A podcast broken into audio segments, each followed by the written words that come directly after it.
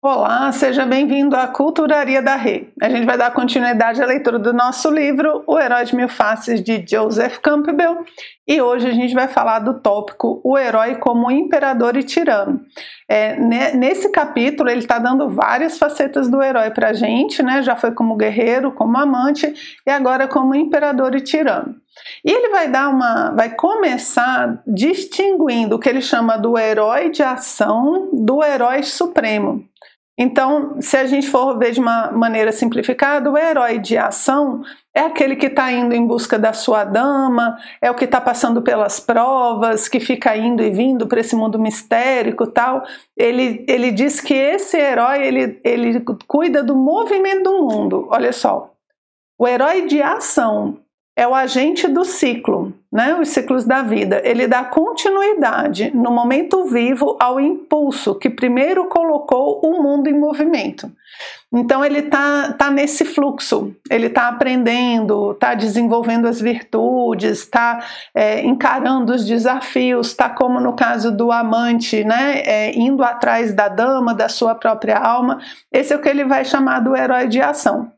Só que depois, esse herói de ação, ele pode ter, dependendo do mito, claro, é, uma, um outro patamar, que aí vai ser esse herói supremo que ele chama. Ele põe assim, ó. Que aí o herói supremo é o imperador, tá? Só porque até agora ele não relacionou com o título, né? Mas o herói supremo vai ser o imperador. Ele põe aqui: o herói supremo é aquele que abre os olhos outra vez, isso requer uma sabedoria mais profunda que no outro caso e resulta não num padrão de ação, né, que é o herói de ação, mas num padrão de representação significativa. Então ele agora não é só mais o herói que vai vem, vai, vem, vai, vem. Ele agora é um símbolo é, de quem alcançou isso e agora pode passar para os demais. Por isso ele se torna imperador. Ele põe aqui ó, o símbolo do primeiro, que é o herói de ação, é a espada, e o do segundo, que é o herói supremo, o cetro do domínio ou o livro da lei. O cetro é aquele que o rei segura, né? Que o rei ou a rainha seguram como justamente símbolo de poder sobre o mundo. Por isso que normalmente o cetro é redondinho, né? Que ele representa a manifestação. Então, o rei com cetro é o, a pessoa, né? O indivíduo com poder sobre o mundo. Então, ele é como se fosse um segundo passo. O herói de ação é o primeiro passo, é o microcosmos, né? E o herói supremo é o herói que governa, que é o imperador, ele é o macrocosmos. Ele governa esse macrocosmos, certo? Então essa é a diferença que ele faz entre os dois. E aí ele dá como exemplo aqui é, um mito onde o filho vai buscar pelo pai. E a gente tem isso ó, em muitos lugares, né? Teseu vai buscar o pai, Édipo vai buscar os pais, enfim, tem, tem essa busca pela sua origem. Por quê? Porque a nossa origem, gente, é divina, nossa origem é superior, é uma origem divina. Então, aqui no caso, ele dá como exemplo, aí são, são os, os indígenas, né, que sempre tem os nomes legais, ó o herói Pueblo, né? O Pueblo é sempre os índios americanos aqui. O garoto jarro de água. o garoto jarro de água, então, é, pergunta um determinado dia para sua mãe quem é seu pai. E em vários heróis a gente vai ver isso. Ele é cuidado longe dos pais, longe da família, ele não sabe sua origem, ele só conhece a mãe, né? Por quê? Porque a mãe é a matéria. Então a matéria a gente sempre conhece, porque estamos aqui vivendo, pegando nas coisas e tal. Então a matéria a gente conhece. Quem que a gente não conhece? O pai, que é o espírito. Né? A parte espiritual normalmente é o que a gente desconhece. E aí o, o herói aqui, ele vai perguntar para sua mãe, quem é meu pai? E aí a mãe não consegue responder porque ela disse que ela era virgem, né? Você não tem pai, eu, eu não, não concebi você com a ajuda de nada. E a menina fala, não, eu tenho pai, eu sei quem é meu pai e eu vou buscar. É interessante isso, porque é, é a visão materialista e a visão metafísica, né? A matéria, ela tem essa tendência a recusar o espírito, né? Então, quem é meu pai? Fala, você não tem pai, né? Você nasceu só de mim. É quando eu olho para o meu corpo aqui e eu falo, eu sou só isso. Não, não existe nada para além dessa matéria aqui que eu estou vendo.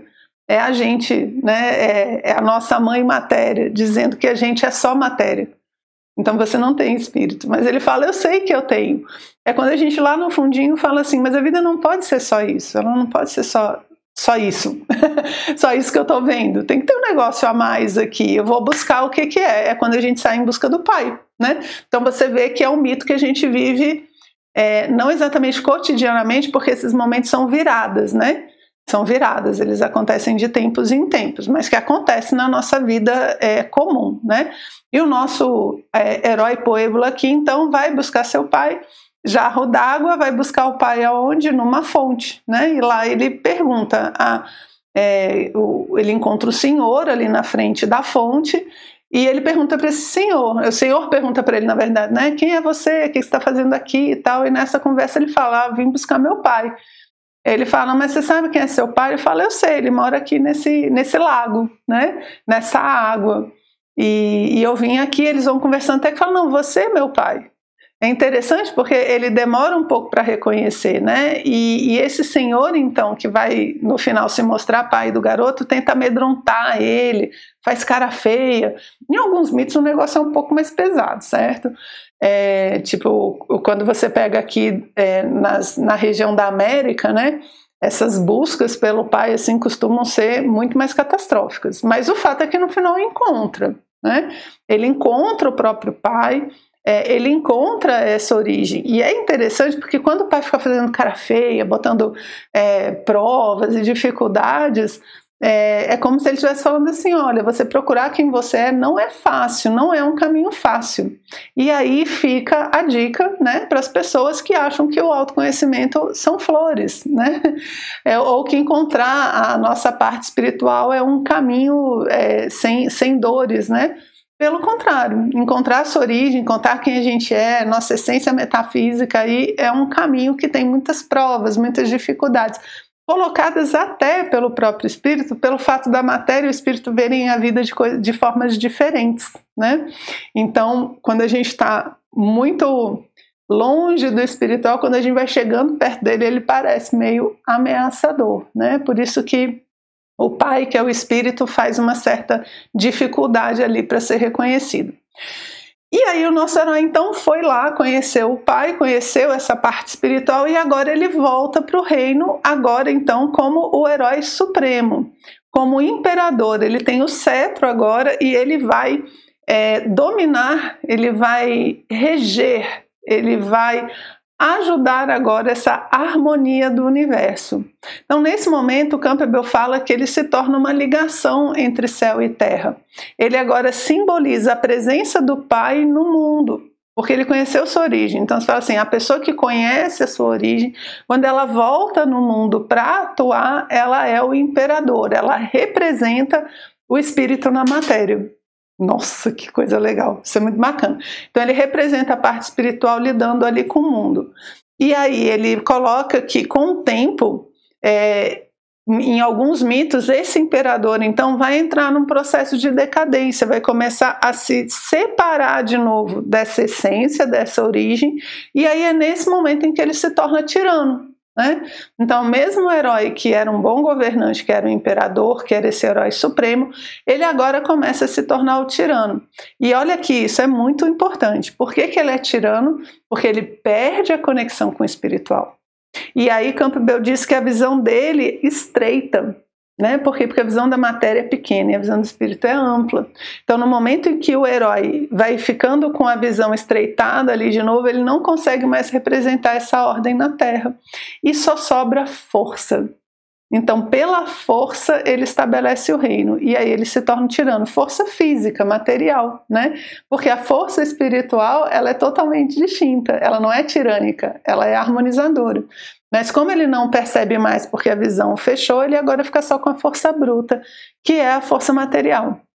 E é interessante porque novamente o que, vai acontecer? Provavelmente vai vir um herói para guerreiro, né, que vai destronar, que vai tirar esse herói tirano do poder. Aqui só para fechar, é, no finalzinho ele coloca assim, ó, é, falando sobre essa decadência. Ele põe assim: é, ele deixa o governante, né, o imperador, ele deixa de ser o mediador entre os dois mundos. a perspectiva do homem se estreita, incluindo apenas o terreno humano da equação, e a experiência da força sublime fracassa de imediato. A força sublime que ele está falando é essa conexão com a origem representada pelo Pai, né? A ideia mantenedora da comunidade se perde e a força é tudo o que o mantém. O imperador torna-se o ogro tirano, né? Então é a mesma pessoa.